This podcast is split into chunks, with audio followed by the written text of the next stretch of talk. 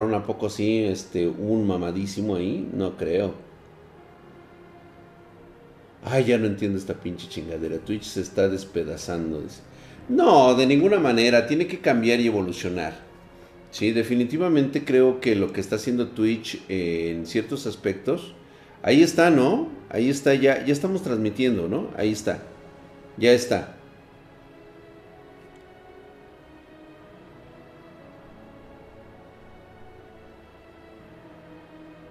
Yo creo que ya empezamos a transmitir, ¿eh? Eso es todo, chinga. Ya está. Ahí estamos ya. Muchas gracias. Saludos, gente. Está bien en Twitch, mi drag. Gracias. A ver esos pinches brazos mamadísimos ahorita. Estamos esperando que llegue la bandita. Que se pongan cómodos, que se sientan que están arropados en su propia ignorancia, en su propia realidad que crean que eh, los sucesos paranormales únicamente le ocurre a gente ignorante, cuando la triste realidad es que te puede pasar en cualquier momento y a cualquier persona.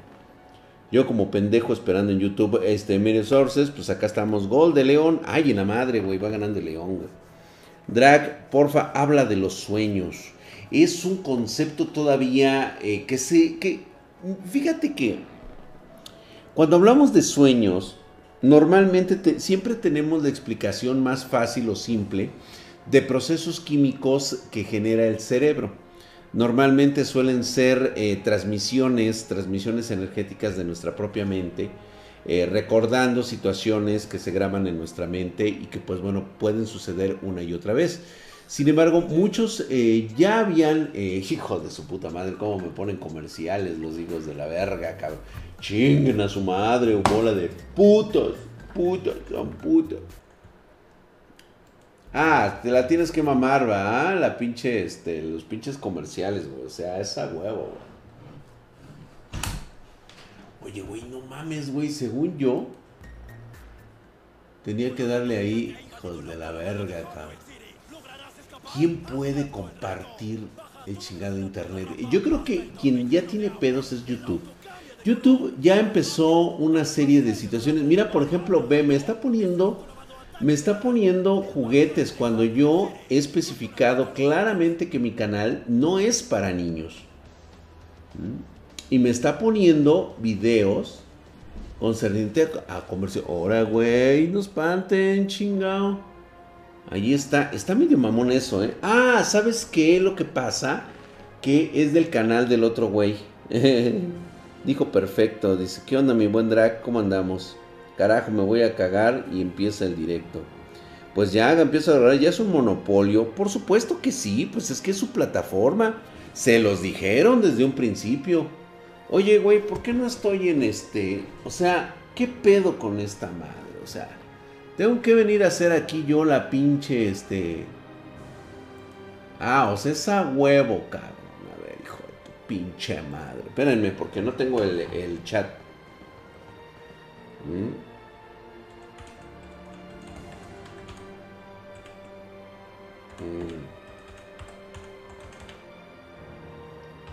Ok.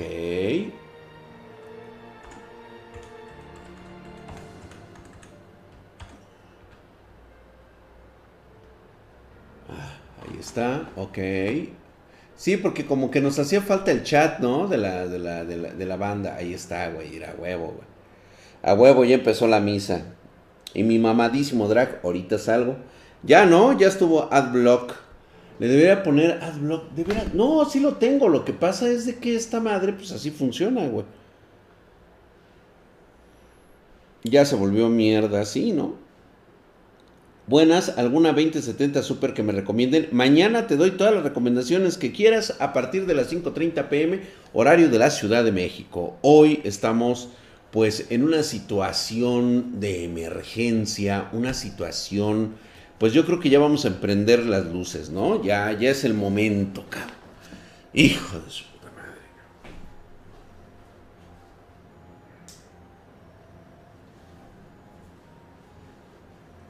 Ay, güey, le faltó uno. Ah, ahí está. A huevo, güey. Hijos de su putísima madre, estoy mamadísimo, cabrón.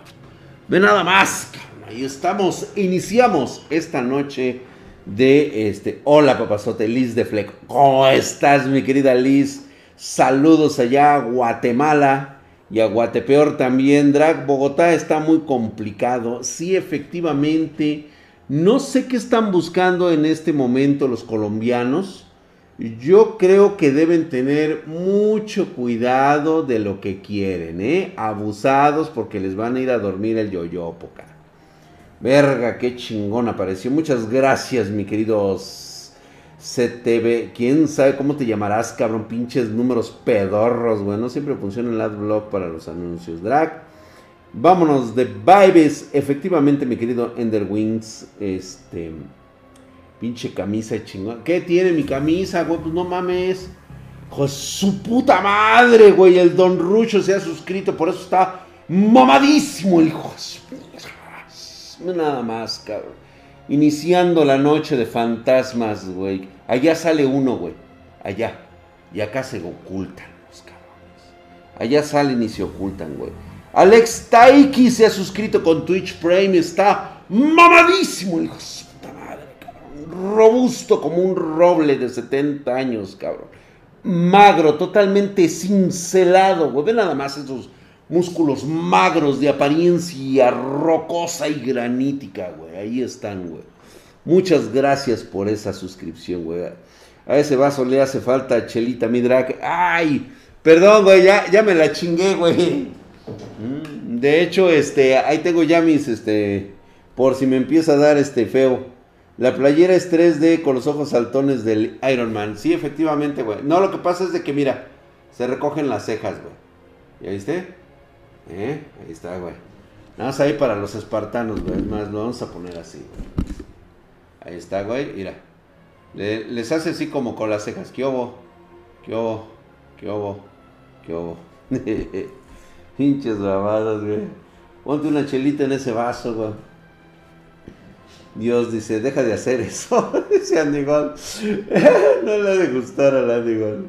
Esos pectorales de apariencia de grafito son paranormales. ¿Dónde están las chinas, Drac? Este, las chinas andan por ahí, güey. Es viernes de ahorcar rucas, mi Drac. Sí, efectivamente. Drac, ¿cuál es la maldición más culera? La maldición es la, más culera, es la que se transmite de generación en generación. Y la única forma de quitarte el tormento es precisamente eh, pactar con esa maldición para que se pase a la siguiente generación y así sucesivamente. Requiere por lo menos de una conjuración muy cabrona, güey, de por lo menos cuatro o cinco miembros de un mismo este, nivel de conocimiento de, de, estas, de estas brujerías. ¿Vale? Ahora, mucho pinche ruido y pocas nueces. Ya me están tocando la puerta. Así como que se azota, güey. No sé si este. Yo creo que es el mal plan. Una, una tristeza la decadencia del, del canal. ¿De quién tú, güey? A ver, cuéntanos el chisme, güey. ¿Cuándo te quitas el casco? Nunca me lo quitaría, güey. Bubulubu y un cactus fus. Es el gato drag y mis becarias. No sé dónde estén, güey. Yo no las tengo, güey. Gasparín es viernes de ir con cuidado al baño a medianoche, mi drag. Sí, efectivamente. ¿Por qué te fuiste de YouTube? Yo no me he ido de YouTube. Nuevamente les reitero cuál es la situación actual. Lo que pasa es de que no me permiten hacer transmisiones en el canal principal. Algo sucedió ahí. La plática precisamente era lo que estábamos comentando de estas entidades que por alguna extraña razón la gente no detecta. De hecho, fíjense que me acabo de encontrar entre mis cosas, me encontré una foto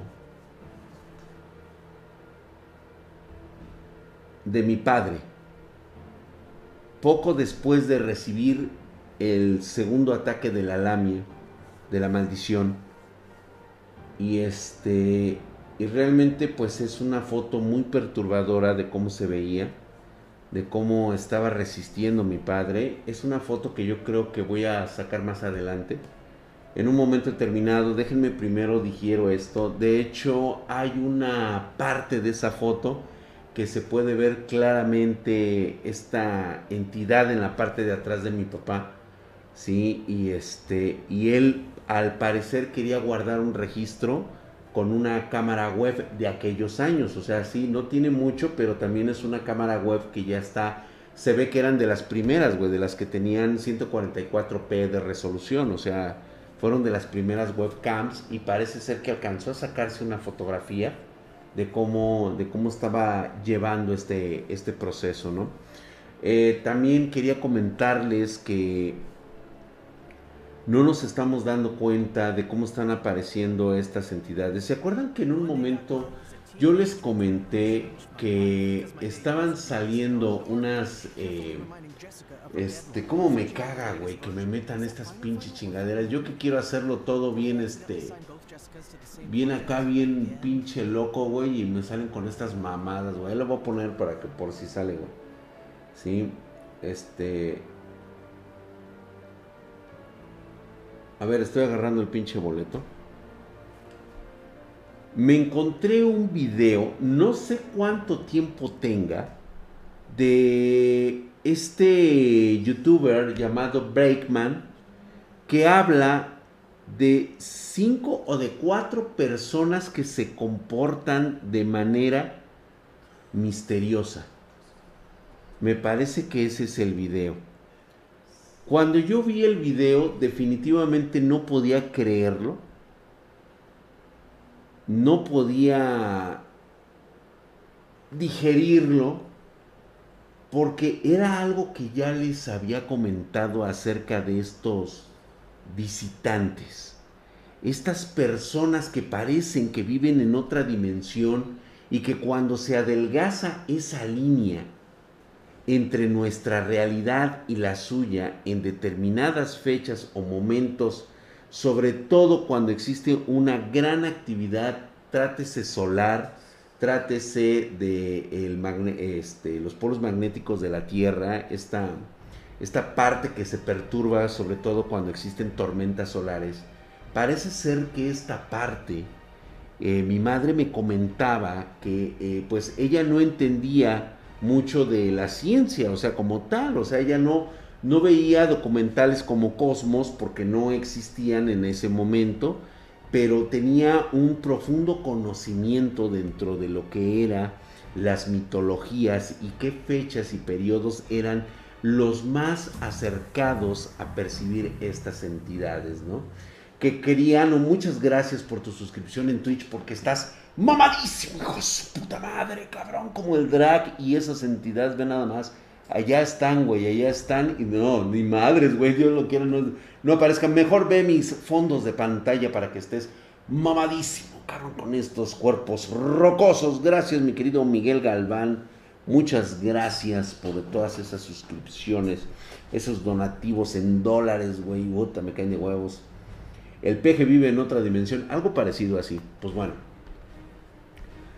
este, si tienen el momento después de ver este video, o incluso pueden ponerlo en paralelo, o como ustedes gusten, existe este video de Breakman que habla de estas personas que definitivamente cuando yo lo vi, hay una que me intriga muchísimo.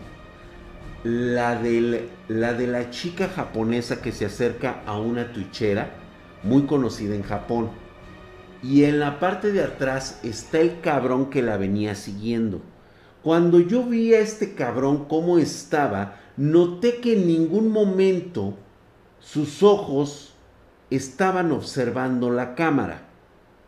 ¿Sabes qué pasa, verdad?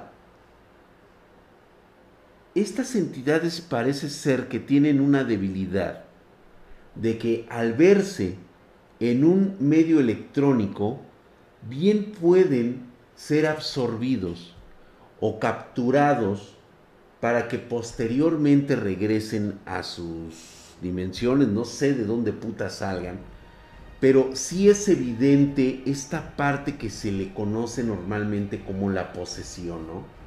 Esta posesión, la verdad es que eh, es algo complicado, es algo bastante perturbador y creo que es el momento de, seguir contando estas historias que normalmente eh, pues acabaron con mi familia. De hecho, el día de hoy iba a contar acerca de las nigromancias de, de, algunos miembros de mi familia, pero el destino quiso otra cosa. Ya ven que les comenté hace un momento que tenía una foto de mi padre que se tomó justamente cuando estaba en presencia y, este, y, en, conflicto con, esta maldición. De hecho, mi padre en esa fotografía, lo voy a, lo voy a decir claramente, este, ya tenía amputada su pierna y ya estaba muy mal. O sea, sí se veía ya muy mal mi papá. Entonces, eh, aparte de eso, me encontré una fotografía vieja. De hecho, estoy yo, muy niño.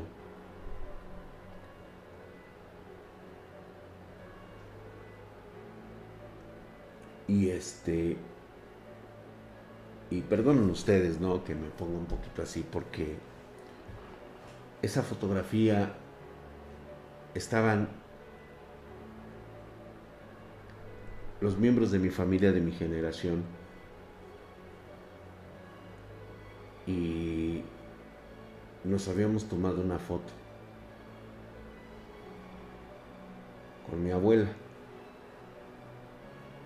de los cuales pues únicamente yo soy el único sobreviviente de todos ellos. Entonces me puse un poquito nostálgico me puse un poquito a recapitular cómo habían terminado cada uno de ellos. Yo les voy a platicar la historia de mi prima Gina. Eh, mi prima Gina tenía anteriormente otras, otras primas, por supuesto, pero yo era mucho, muy apegado a mi prima Gina, precisamente porque casi éramos de la edad. Me llevaba creo que un año y medio más arribita, o sea que ella estaba bien pendejo. Siempre, siempre fue una niña muy callada, muy inteligente. Sin embargo, eh, conforme fuimos creciendo, obviamente digo, mi familia fuimos guapos, cabrón, lo siento mucho, perdonen ustedes, señores feos. Este, en aquellos tiempos, eh, mi prima Gina tenía, pues, a mí me gustaba su forma de ser. Era callada, era muy metódica, estudiosa, por cierto, pero en una ocasión, cuando estuvimos en el caso de, mi primo que después este, moriría por... De hecho ya lo, ya lo conté, que es lo que le había pasado a él.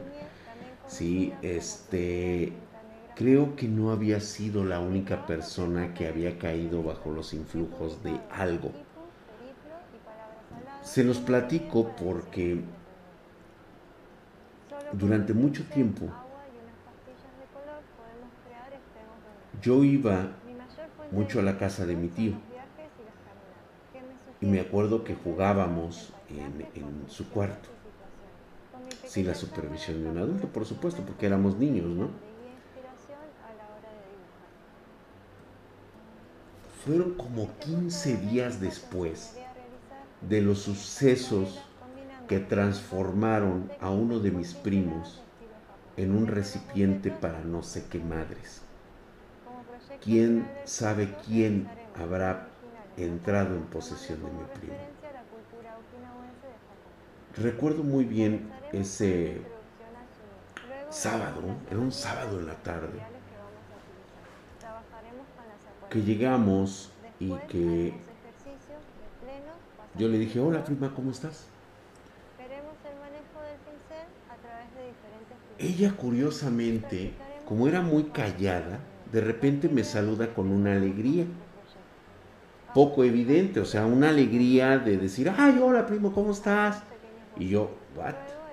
¿De cuándo acá es así? Dice, vente, vamos a jugar. Me acuerdo muy bien que estábamos jugando con eh, unos... Ella era muy marimacha, la neta. Le gustaba vestir como hombre. O sea, me imaginaba yo ya sus preferencias. O sea, cuando eres niño, pues no te das cuenta de eso, te vale madre, ¿no? Y me acuerdo muy bien que pues mi tío, por desgracia, pues ustedes saben, les he comentado que hacen los pinches pactos, y hicieron los pactos. Esto le permitía a mi tío tener este dinero, le permitía tener este influencia, le permitía de alguna forma ser parte de un conglomerado de empresas que él tenía y que le vendía pues material al gobierno. Todos sabíamos de dónde había salido el dinero para ese pacto. No había vuelta de hoja.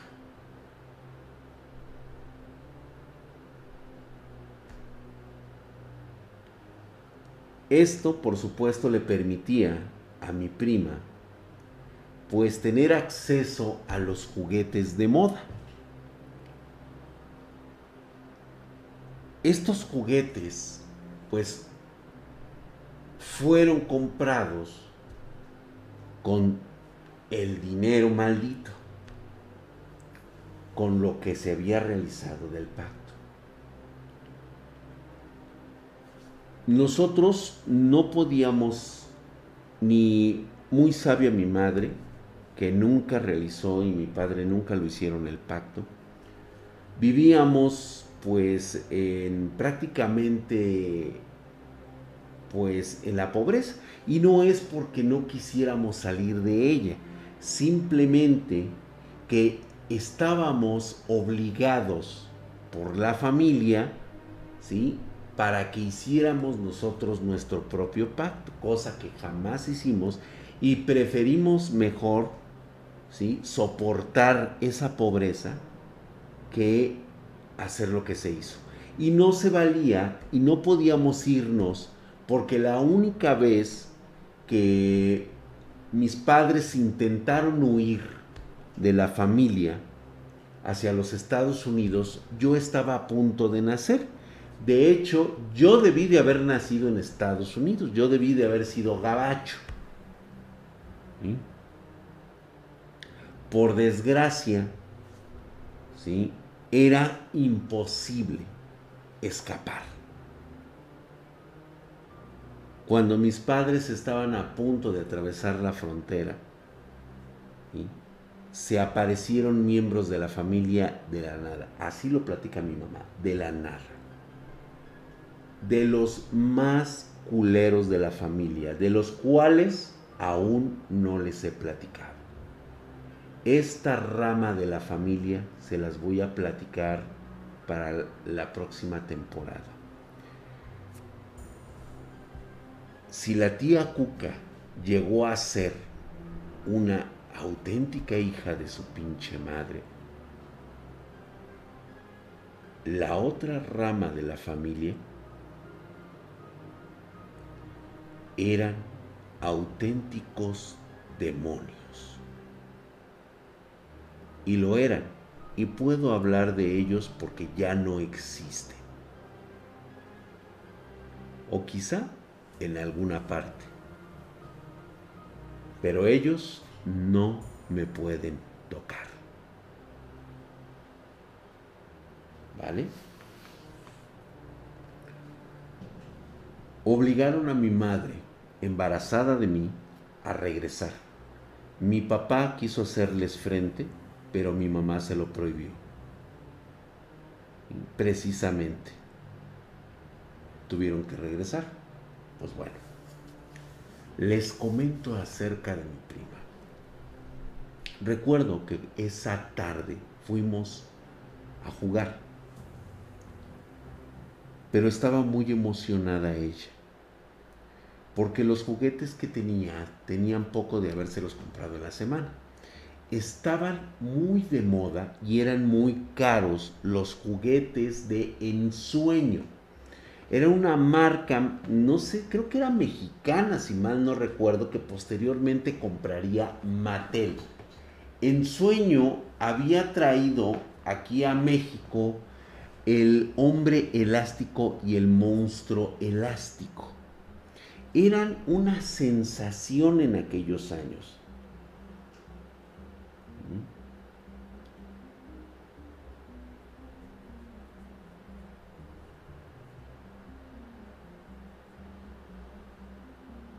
Ok.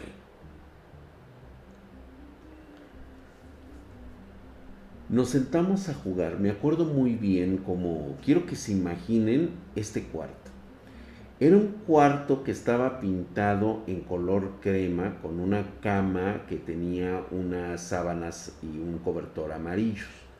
De esos de los de aquel entonces, ¿no? Eran de estas camas que eran normalmente de tambor de metal y mi prima siempre tenía su cuarto. Bueno, en ese momento llegó a tener un cuarto que tenía repisas donde ponía todos sus muñecos de peluche de la época. ¿sí? Había libros, y abajo de su cama estaban libros Glamours.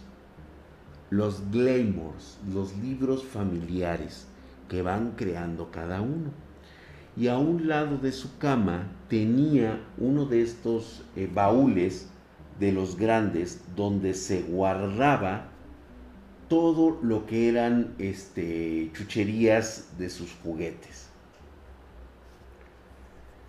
¿Mm?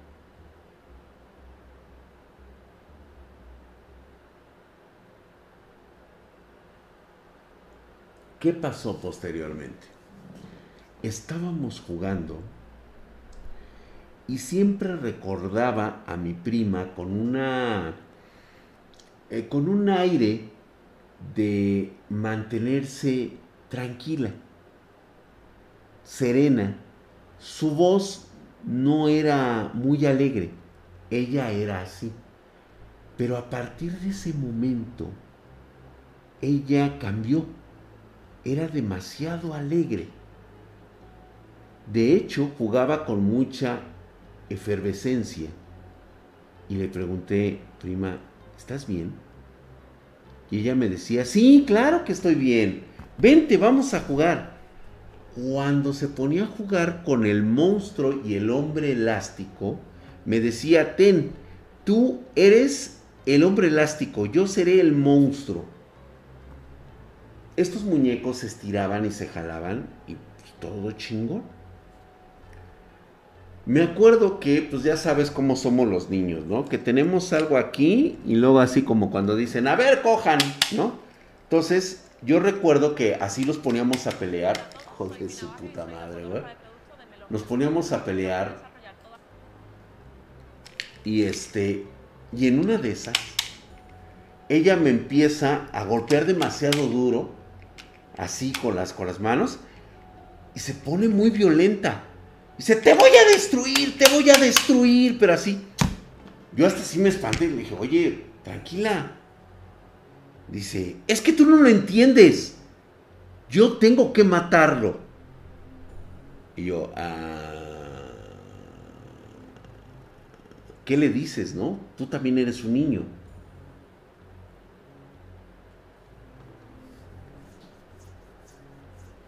Le digo, pasó algo. ¿Todo bien? Este, le llamo a mi tío.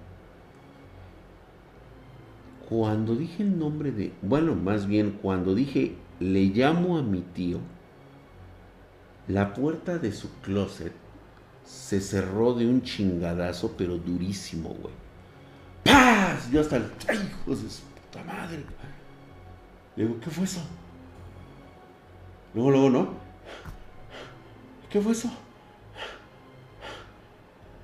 Y en ese momento se me quedaba viendo y me decía, no, tú no vas a hablarle a mi tío. en ese momento empecé a entender las cosas. Güey, tenía como siete u ocho años, pero ya me había educado mi madre y yo ya portaba mi símbolo de Karina, ¿sí? Y hasta ella misma llegó un momento en que me dijo, eso que traes no te va a salvar. Mejor tranquilízate. Y yo me quedé, ay, güey, creo que llegó la hora de irme. Me levanto, güey. Y en ese momento que se empieza a reír, cabrón. Pero de esas pinches risas, cabrón, hijo de su puta madre. De esas pinches risas que tú dices, ay, cabrón, hielan la sangre.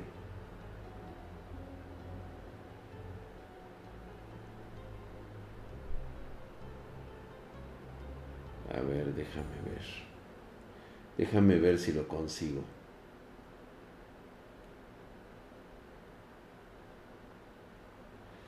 Estuvo muy cabrón, güey. O sea, yo realmente era algo así cabroncísimo, güey. Yo no sé si en algún momento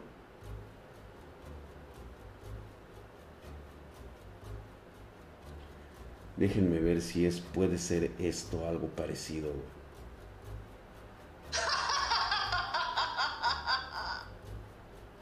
No, no, era la risa de una niña, güey. La verdad es que estas risas son muy fingidas. Me gustaría tener una de estas risas, que hubiéramos tenido un aparato como este en mi época para poder grabar una, una risa, en ese momento yo agarro y me volteo y le digo, ¿qué te pasó, prima? ¿Sí? Y agarra y me dice, que no es evidente. Y le digo, ¿con quién hablo?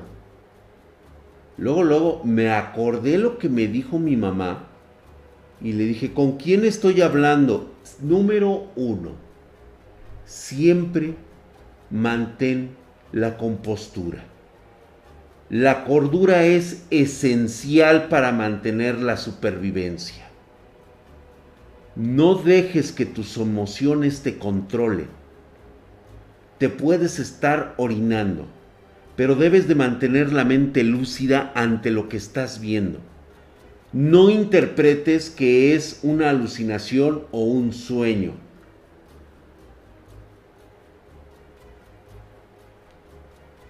tú debes, aunque lo sea, tu reacción debe de ser de algo real.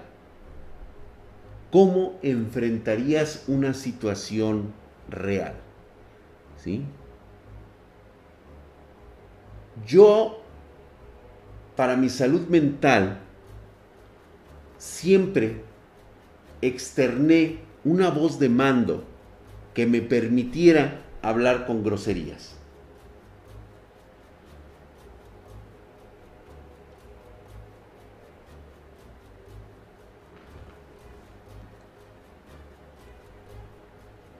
En aquel entonces estaba muy joven y le dije,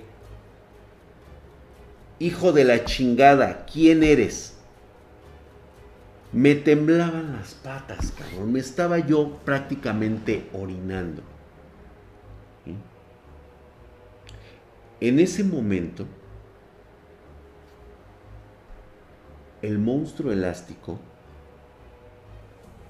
se empezó a mover por sí solo yo, yo no podía, o sea, yo estaba congelado, petrificado en ese pinche lugar. Y de repente se escuchó un golpe durísimo que venía del suelo. Cuando yo reacciono, mi prima se levanta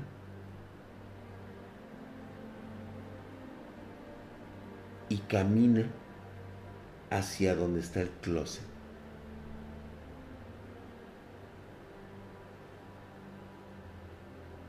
Abre la puerta. Miren chicos, a veces puedes decir que fue un sueño, puedes decir que es una alucinación, puedes decir que estoy mintiendo, puedes decir que les estoy contando un cuento. La verdad es que no me importa. Si me crees o no, no es mi función, no es mi tarea. Simplemente te pongo a las expectativas de las cosas como son. Lo quieras creer o no. Si te llegas a topar con un caso similar, sabrás cómo reaccionar. Cuando abre la puerta del closet,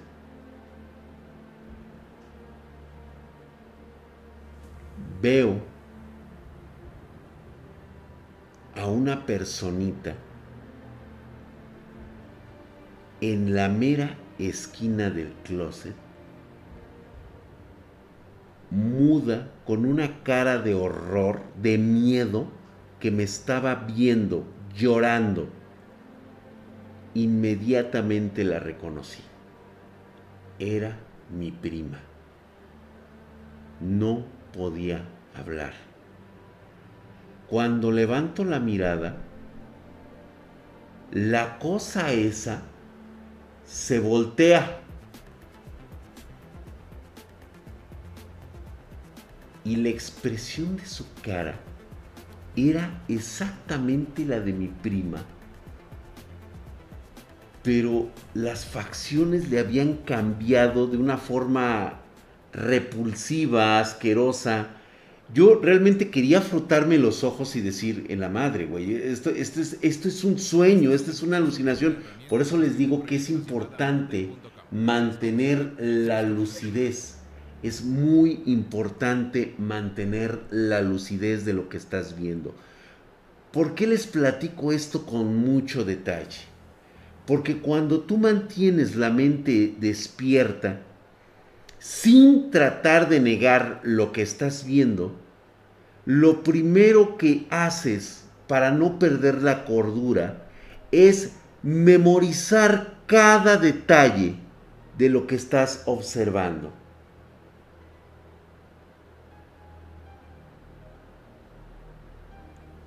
Ya está instalado el AdBlock, parece ser que esta madre pues no le importa y no le interesa, ¿no?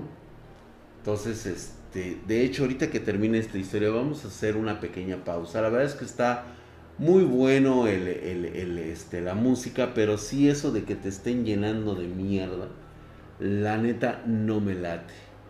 ¿sí? Entonces vamos ahorita incluso a abrir el canal. Es más, déjenme ver, ustedes me dicen si se escucha o no se escucha. Vamos a, vamos a ponerlo acá.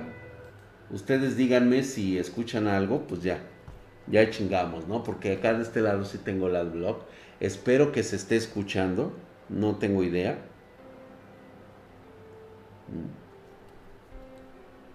En ese momento me dice,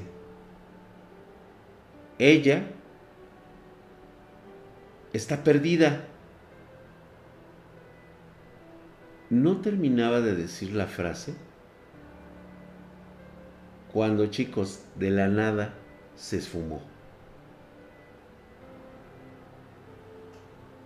se esfumó.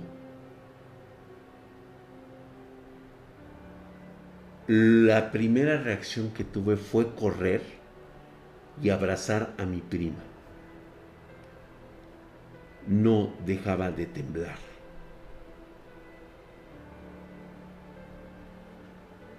Nunca más, en el tiempo que estuvimos juntos, volvió a hablar.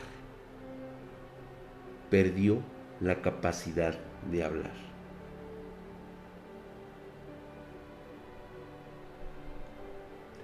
De hecho, ahí donde lo puse creo que no va a pasar absolutamente nada. Ahí si no ahí hay adblocks. Del otro lado sí, por supuesto, es una pendejada lo que hace esa chingada.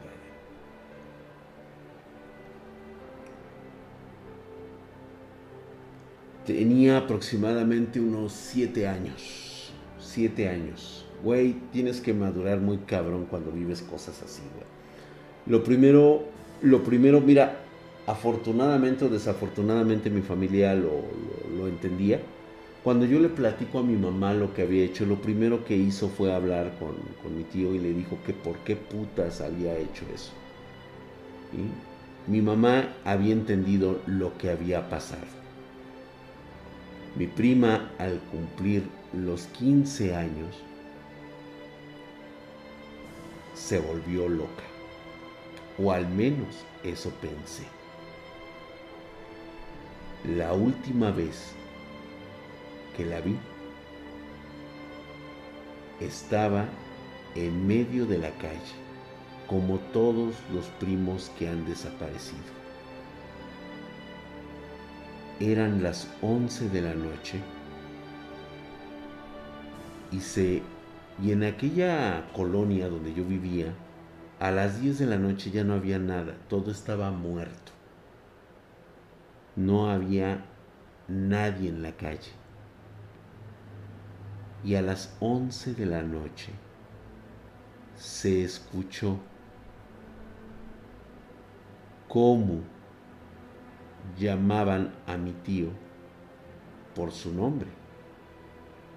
Era un grito tan desgarrador que todos, incluso mi mamá se espantó y me dijo, no salgas, asómate por la ventana, pero no salgas. En cada una de nuestras puertas y ventanas se había puesto un, eh, un símbolo, una runa que evitaba que estas entidades pues entraran. De hecho creo que hace poco la busqué en el Google Maps y todavía está y todavía tienen las runas. Está la casa ahí abandonada, sola, este, está tapada por todos lados.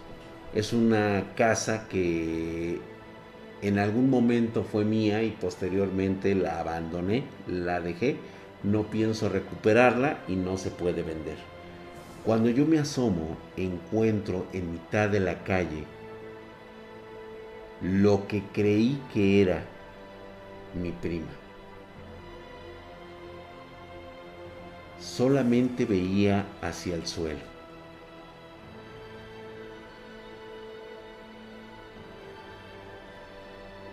Yo no sé si fue un reflejo de la luna aquella noche, pero cuando salió mi tío, él sí salió, tenía que salir. Empezó a gritar o balbucear y decía que era muy pronto, que por qué. Era muy pronto, ¿por qué ahorita? ¿Sí? ¿Por qué no se respetaba el pacto? Y yo me quedé, o sea, ¿qué pedo? ¿Qué hizo? Lo único que recuerdo es que mi prima lo aventó, pero con tal fuerza que pegó en un carro, eh, me acuerdo que era un Rambler gris, que lo dejó abollado de la ventada que le puso. Nadie en la colonia siquiera salió, todo mundo escuchó el grito, todos escucharon nadie se había atrevido a salir. Yo pude observar cómo mi prima simplemente flotaba a ras de lo que era la banqueta. Y conforme caminaba, se iba difuminando. Como si fuera un After Effects, güey, así, pero en la vida real. Cuando volteó a ver a mi mamá, pues mi mamá me entendió lo que, lo que, o sea, yo quería una explicación. Había, el tío había ofrecido a su hija para el pacto desde que era una niña. Se la habían llevado. Fue uno de los días más tristes porque fue una de mis primas que más quería. Y por culpa de mi familia la había perdido. Gracias por la suscripción. gracias de veras. Ahorita sí me, me llegó al cocoro recordar, porque en la foto que posteriormente voy a mostrarles, no ahorita, después, les voy a decir este, que ahí salía mi prima. Les voy a señalar quién era mi prima. Yo la verdad a mí se me dolió muchísimo perderla de esa forma y de hecho jamás le volví a hablar a mi tío. Nunca. De hecho tuve dos o tres discrepancias con él. Y, este, y estuve a punto de llegar a los golpes con él. Cuando ya era más mayor. Afortunadamente no fue necesario. Tuvo una muerte cruel y violenta. Cruel y muy violenta. Cuando veo algunos videos de gente que se comporta bastante rara, lo primero que me acuerdo es que así se comportaba mi prima. Errática. Como confusa. Y ustedes pueden decir, pues bueno, a lo mejor es una enfermedad mental. No. Hay una característica y una diferencia entre una persona con enfermedad mental y otra que hace las cosas de forma muy metódica. Normalmente las cosas que hace una persona en un estado mental deficiente son incoherentes. Sus actos son incoherentes. ¿Qué pasa cuando tú observas una persona que parece que se comporta como si estuviera aprendiendo de nuevo. Mi tío estaba verdaderamente enfermo, enfermo. Una vez llegué a ver su espalda. Tenía un pentagrama calcado como si fuera cortes con un cuchillo. Cada que entrabas a su casa podías sentir, podías mirar cómo se desplazaban sombras por el comedor. Siempre estaba rodeado de maldad, siempre. Yo una vez, cuando anuncié que había visto a mi primo, que ya les conté la historia de uno de mis primos, que había sido este, poseído y que se había ido con todo y el cuerpo, que ese día se asomó también por la casa y que posteriormente desapareció. Mientras se iba con una especie de... O sea, no recuerdo muy bien cómo estaba ese pedo, cabrón. Cuando yo le anuncié eso, recuerdo que llegué, le toqué la puerta y me dijo, pasa. Cuando yo abrí la puerta, podías ver entre cinco o seis sombras cómo se empezaban a meter entre las paredes. Yo siempre cargo mi amuleto, siempre había cargado mi amuleto. De hecho lo tengo muy cerca de mí.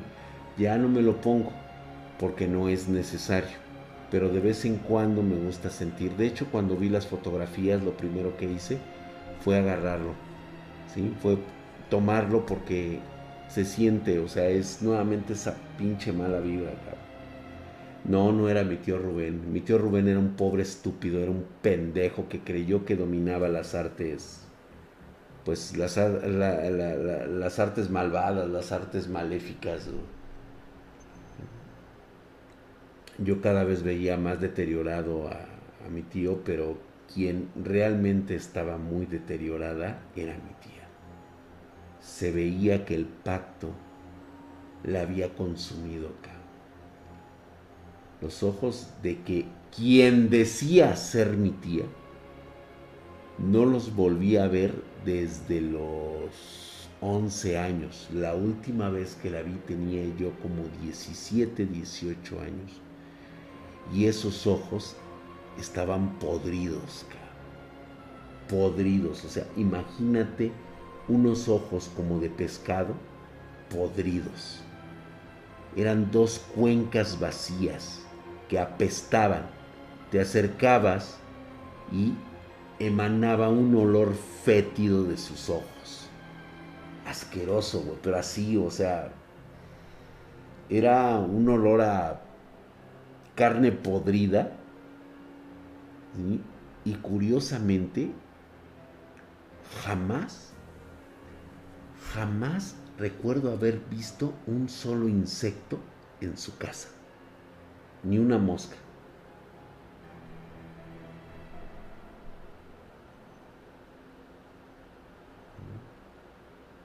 No, no, no, no, no, no, no, no. Ya les hablaré de esta rama de la familia. ¿Sí? Siempre, esta tía siempre me trató con desprecio. Me maldijo. Maldijo a mi padre. Afortunadamente la detuvieron a tiempo. Pero sus hijos no se salvaron. Ella tampoco. Estuvo muy cabrón aquella ocasión.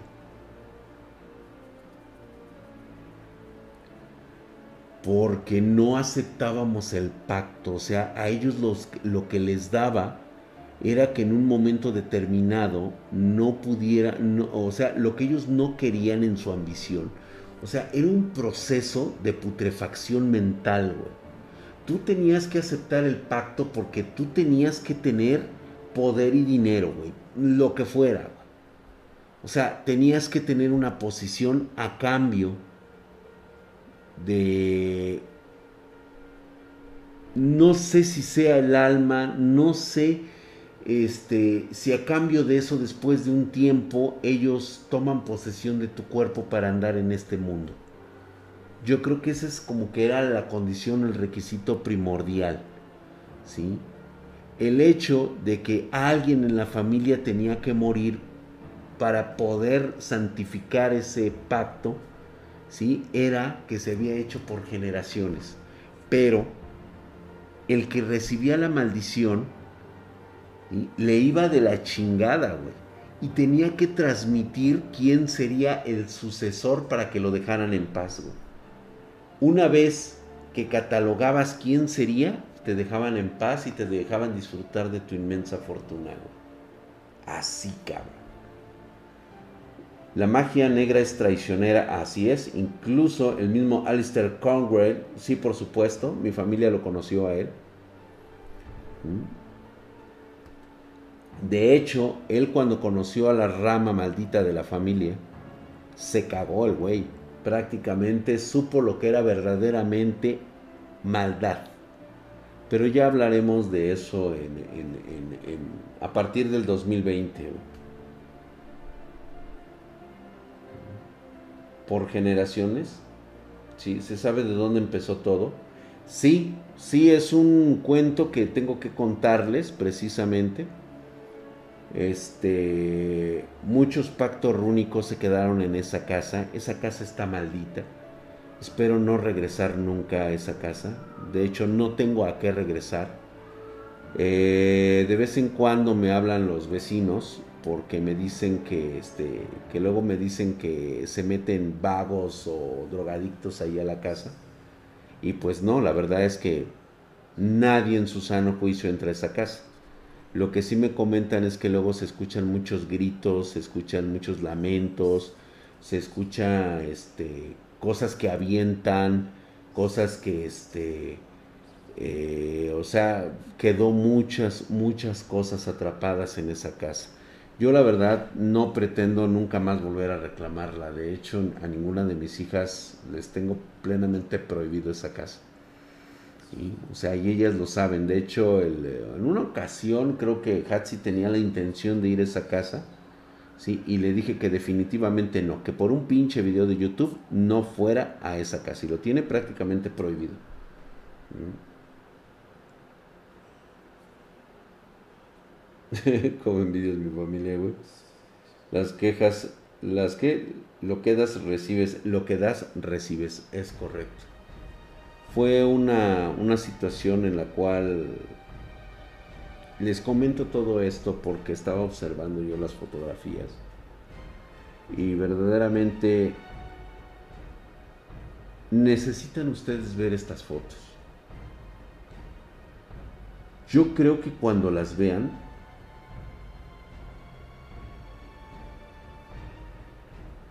va a ser un momento difícil porque creo que para quien no está acostumbrado, estas fotos les van a incomodar. Eh, lo estoy pensando muy bien de quererles mostrar estas fotografías porque son fotografías que son fatídicas para el alma, para el cuerpo, o sea, se siente, se siente pesadez con ellas. No creo que sea necesario porque todo mal estuvo radicado, pero lo que quedó impreso en las fotografías, pues obviamente se sentía y pues eso es lo que hace la, lo que las hace incómodas. ¿Sí? Que quedó impreso esa maldad, esa, esa, este, realmente, o sea, no lo hago para que me crean. Lo hago precisamente para esa parte de que tengan defensa de saber qué hacer si llegase a suceder. Yo espero que nunca les pase nada de estas cosas en la vida. ¿Mm? Yo creo que sí va a tener que ser un especial y aclarando perfectamente que las fotografías pueden llegar a tener un efecto negativo. Lo voy a estar anunciando y el que entre y vea esas fotos va a ser bajo su propia responsabilidad. Por eso mis canales están señalados que no es para un público menor de edad. Que ustedes cabrones agarren y entren, ese es pedo suyo. Drax, si lo más peligroso es el reflejo en el espejo, hay que hay sobre la casa en la que de las ferias o circos. Wow, ¿por qué eliminaron a ese Jennifer Guzmán? ¿Qué tenía?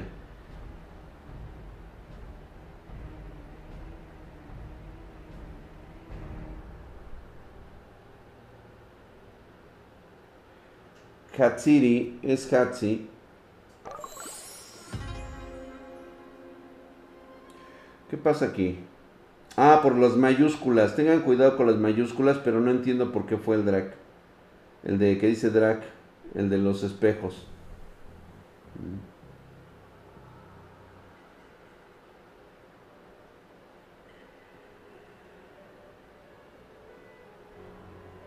Este, de hecho, eh, una de las, de las particularidades de esta casa, sí, es curiosamente la atracción que tiene para ciertas entidades, como si de ella se tratara de un portal. No había querido andanar con estas cosas. Miren, hace poco yo por eso así como que les como que les explico aquí que realmente pues me gusta ser única y exclusivamente drag. ¿Sí? Me siento a gusto siendo drag no me gustaría este, que conocieran a la persona abajo del casco, porque creo que para mí sería muy difícil tener que estar recordando el pasado de una familia que ya no existe, de una familia que se hizo mucho daño que prácticamente que si no hubiera sido por lo que hicieron mis padres, yo continuaría con este legado maldito y vamos, ni siquiera hubiera hecho esto, lo que estamos viendo el día de hoy. ¿Sí? Estar viendo entidades, estar escuchando gritos, lamentos, fuerzas eh, que, mucha gente pensaría que son este, alucinaciones de un hombre con problemas mentales, pues ok, lo puedes pensar, lo puedes pensar, puedes decir lo que quieras. el simple hecho de que no te suceda a ti no significa que a los demás no les pueda llegar a pasar. Ha pasado, sucede muy seguido. Si tú cuando me dices, es que quiénes son esas entidades, Drake, yo lo desconozco, de hecho mi madre también lo desconocía y prácticamente todos los glamours de familiares que existen no hacen referencia a estas entidades. ¿Quiénes son? ¿De qué dimensión vienen? ¿Por qué?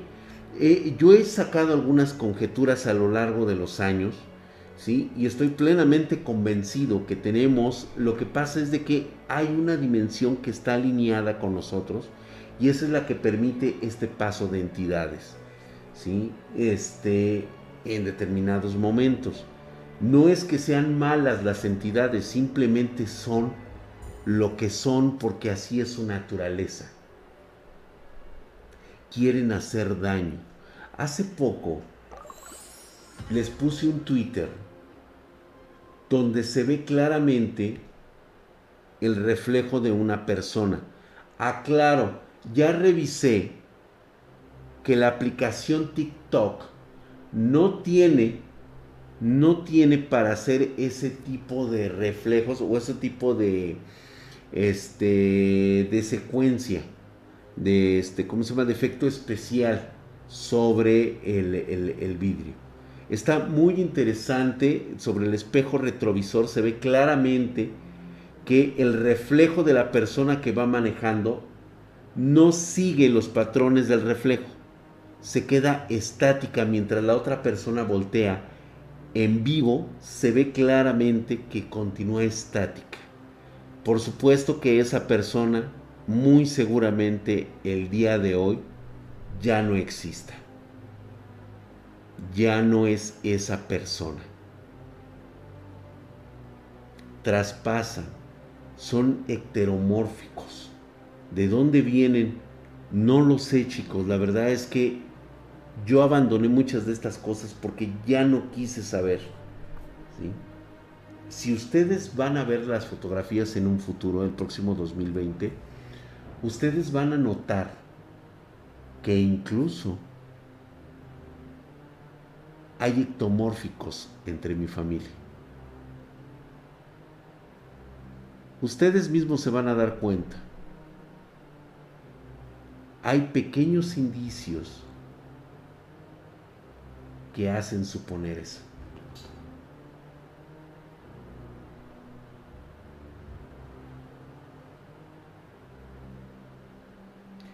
No corras, no corras.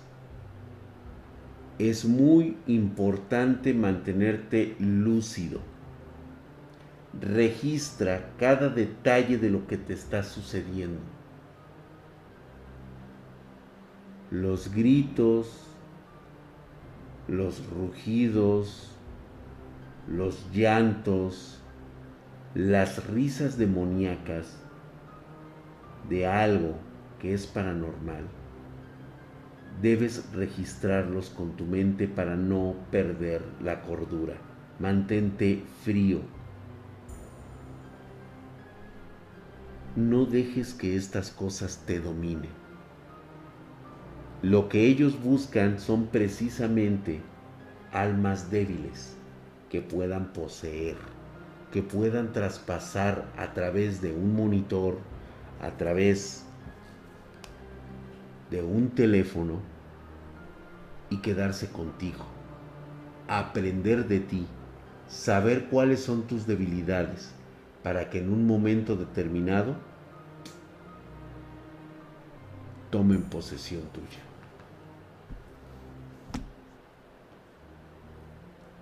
El diablo, ¿qué es el diablo? En mi familia se decía que el diablo es simplemente una manifestación mm, heteromórfica que representa algo traído de otra dimensión a alguien se le ocurrió llamarlo demonio, Satanás, Mefistófeles, dándole un nombre a algo que había pasado de una dimensión a otra. pero no es el único. Han pasado por generaciones. ¿Viven entre nosotros? Por supuesto que sí. ¿Saben que podemos hacerles daño? Y también por eso se ocultan. Pero ellos, al saber que la gente no cree, ¿sí? empiezan a maquinar la forma de estar llegando a estos mundos. Te ganaste una caguama, dice. Hoy no va a haber over, dice. El diablo es un juego de Blizzard. Eso es correcto, güey. Eso sí me interesa. Oye, Drag, entonces no existe un bien ni un mal. Nosotros tenemos en nuestra dimensión el concepto del bien y el mal.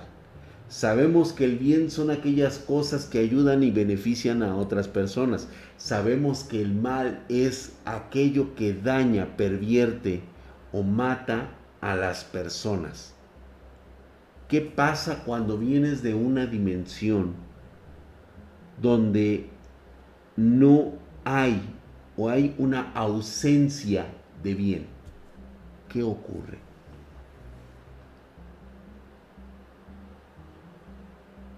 A veces salir a la calle, incluso a plena luz del día, puedes sentir la presencia de lo que te rodea. Se los he explicado algunas veces. Caminar por la calle y de repente darte cuenta que ya no escuchas absolutamente nada. No puedes tomar con claridad que no hay una sola persona en la calle. Volteas para ambos lados y no hay nada. Es más, presta atención y descubre que ni siquiera escuchas el sonido de las hojas de los árboles. Un auto en las lejanías. puede ser que hayas atravesado una de estas realidades por un segundo.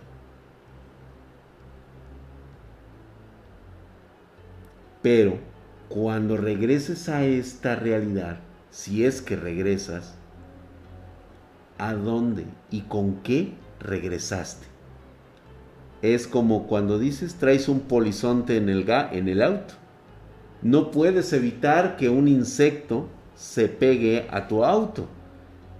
Que una ardilla la traigas en la cajuela y la traigas de regreso. ¿Mm?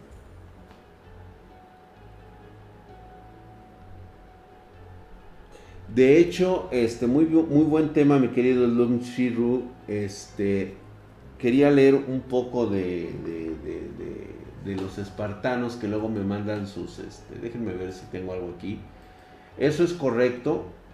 Son entidades superiores. Yo los considero que son entidades superiores a, este, a la dimensión en la cual se encuentran. Pero no significa que sean buenas. Simplemente también son cosas que no desean, no desean estar aquí con nosotros. Fíjate que nuevamente me vuelve a mandar este Liz de Fleck este, una de sus historias nos cuenta, nos cuenta que, este, primero pues ya sabes, no empieza con, hola papazote mamadísimo. Yo lo sé, este, Liz, gracias. Este, trae una, trae una historia de la familia, dice que tenía un tío que era taxista en los años 60 y tuvo una experiencia paranormal. Dice que contaba que, eh, que en un semáforo cerca del cementerio general sintió que alguna vez se subió a su taxi algo. Cuando volteaba a ver no vio a nadie, pero al ver en el espejo vio una silueta, el cual pues bueno, se sintió bastante frío. Él se quedó mudo y continuó que en el siguiente semáforo la presencia se bajó abriendo y cerrando la puerta del taxi. Obviamente, este, ¿es posible este tipo de, de, contacto? Sí, sí es posible. Yo siento que no pertenezco aquí, me identifico más con una cultura nórdica. Eso, puta, sí, estoy de acuerdo contigo. Oye, entonces es casi como que el mundo al revés de Stranger Things, cuando Will va al mundo al revés por uno o dos segundos, pero en ese tiempo vuelve con algo más y aunque parezca mucho, al mundo normal. Exactamente, sí, eso es correcto. A veces esas situaciones del cambio pueden ocurrir, pero realmente regresas tú solo o te traes a alguien más. Vaya experiencia. Luis de, este, de Fleck nos comenta también que eh, tiene una historia escalofriante de un amigo que después de su experiencia se quedó loco. Es muy común, es muy común. Dice que se sube, que cerca del cementerio se subió a su taxi una mujer a quien ve claramente como una persona normal. Me ha pasado. Los he contado esta experiencia de las personas que parecen normales. Al terminar el viaje, la mujer le dice que no tiene cómo pagarle. Le da un anillo y le dice que vaya a cierta dirección y ahí le van a pagar. El amigo acepta, va a la dirección y cuenta la historia del anillo y resulta que era una hija que había fallecido hace varios años.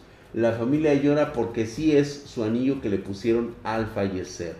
¿Sí? Y pues bueno, al parecer que quiero contarte que me siento a veces muy identificada con tus historias. Muchas gracias, mi querida Liz de Fleck. Verdaderamente sí hay situaciones como esta, pero hay algo que sí les quiero comentar. Cuando te dicen que son tus familiares, a los que estás viendo no lo son. Existe una enorme diferencia entre un fantasma y una entidad. Eso me quedó muy en claro cuando mi mamá me, me entrenaba para estas cosas. ¿Mm? Me hacía entender que cuando tú mueres como persona, es muy difícil que exista una gran cantidad de energía que te permite estar en este plano. Cuando mueres, simplemente tu energía se dispersa teniendo una muerte cuántica, es decir, todo lo que fuiste y lo que serías se desintegra al momento y traspasa el velo de la realidad. Tus átomos con los conocimientos que adquiriste a lo largo de tu vida simplemente se empiezan a desvanecer por el cosmos. Entonces, ¿qué son estas cosas que vemos como fantasmas? Que vemos como energías que están ahí. Son precisamente eso. Son energías que han logrado pasar de una dimensión a esta. Y hoy más que nunca pueden hacerlo porque tienen una guía. La guía de las microfrecuencias, de las nanofrecuencias, de las macrofrecuencias. Pueden moverse en el espectro radioeléctrico que ellos crean conveniente y que sea de fácil acceso. ¿Quiénes son? ¿De dónde vienen? No lo sabemos. Están aquí. Están, pueden detectar lo que sale de tu teléfono celular, pueden conectarse contigo y se van a molestar mucho por estarlos contactando. Ellos no quieren estar en contacto contigo, ¿sí? Pero parece ser que los hacemos enojar cada que utilizamos estos aparatos. Por eso es de que ellos pueden tomar la decisión de transformarse en lo que ellos han visto en las radiofrecuencias. Una entidad que ha pasado a través de las dimensiones es muy seguro que tome la forma de algo que haya visto en el espectro radioeléctrico. Exactamente, la materia no se crea ni se destruye, simplemente se transforma. Y esto, pues bueno, es muy, muy real, sobre todo cuando pues traes el teléfono celular, traes la cámara encendida, el internet está en nosotros. El viaje que hace de aquí al satélite a través de una señal estilo Wi-Fi que rompe la barrera del, del sonido, que viaja a la velocidad de la luz, sube al espacio y vuelve a aterrizar en alguna parte, muy posiblemente en esas ondas de radiofrecuencia, algo se está yendo por ahí y está aterrizando en tu teléfono celular. Quiere escapar de ahí. Quiere sentir que es estar vivo. Por eso, cuando vas al baño te susurra, te dice cosas en la noche. Hey, lee el mensaje. Mira, te acaba de llegar un link. Ábrelo. Escucha el WhatsApp, escucha el video. Porque voy a decir tu nombre. Hablaré contigo. Y lo mejor de todo es de que yo voy a entrar por tus ojos, que son las ventanas del alma.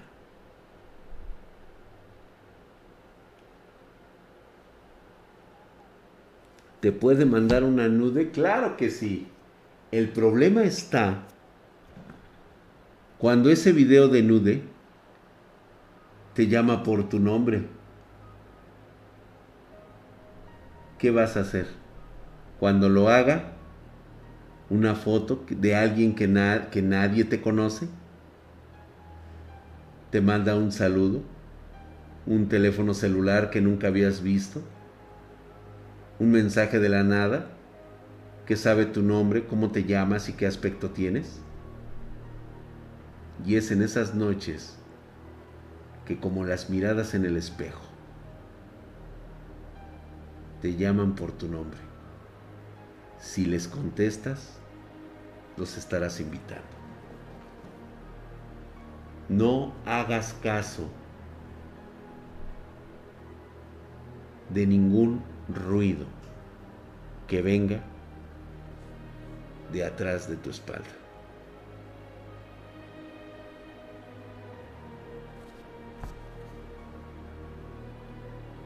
Ni siquiera del celular.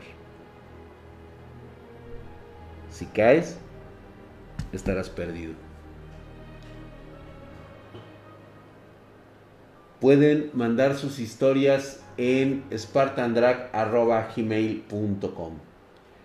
Pasen ustedes muy buenas noches.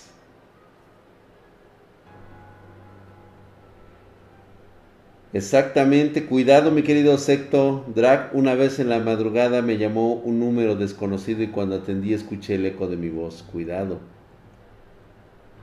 Le envío foto del Pasen ustedes muy buenas noches. Los espero el día de mañana 5.30 pm horario de la Ciudad de México. Espero que les haya gustado y que pues más que nada lo tomen ustedes como anécdotas. Déjense que sean verdades o no. ¿Para qué le jugamos al chingón? ¿No? A lo mejor podemos decir, ah, pinche viejo loco, nada más nos cuenta historias a lo pendejo. Sí, está bien, correcto, estás en todo tu derecho. Pero tómalas en cuenta por si las llegases a necesitar lo que has escuchado en los relatos de Drake. Los espero el día de mañana. Muy buenas noches. Eso se llama estrategia de marketing. Yo nomás les tomo fotos. Perfecto, güey. Me gusta más. Pues la verdad sí creo eso porque donde vivía dice, gracias Scarlett 1988, gracias por tu suscripción en Twitch Prime porque estás mamadísimo, mamadísimo. Así que gracias ahí, allá, allá es donde se abren las ventanas. Acá se cierran. Acá tenemos buena vibra con esos músculos de apariencia granítica y rocosa. Pasen ustedes. Muy buenas noches. Gracias por escuchar. Ay, me muero, güey. Me muero, me muero. Gracias a ustedes. El no por cura el espanto. Sí, no, no mames, güey. Verga, se terminó. Discúlpame, mi querido CTF. Me hubiera gustado este decir más cosas, pero ya estamos cansados. Gracias, gracias. Vamos a, vamos a hacer otros, otros este, streaming de miedo. Prepárense, prepárense porque este, los relatos del 2020 eh, me siento un poquito más confiado de podérselos contar porque vienen las, la parte pesada, ¿no? O sea, ahorita ya les conté las cosas ligeras. Para 2020 eh, tengo planeado precisamente hablar de esa rama familiar que posiblemente, posiblemente pueda llegar, ¿sí? A este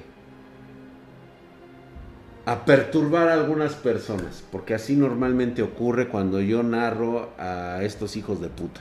No les puedo llamar de otra forma. Afortunadamente la extensa mayoría de ellos desaparecieron y nunca más volví a saber de ellos y no pretendo volver a saber nunca más de ellos. Sí, mi querido Vextor, todo lo que les he contado ha sido la parte ligera. Nuevamente reitero, esto es para su conocimiento suyo, personal, para que tengan algo con qué, este, con qué saber. Ahora, pues bueno, les voy a contar a partir del 2020 las verdaderas historias de horror que se vivieron de la parte culera de la familia. Pasen ustedes muy buenas noches. Los estoy viendo. Gracias. Descansen.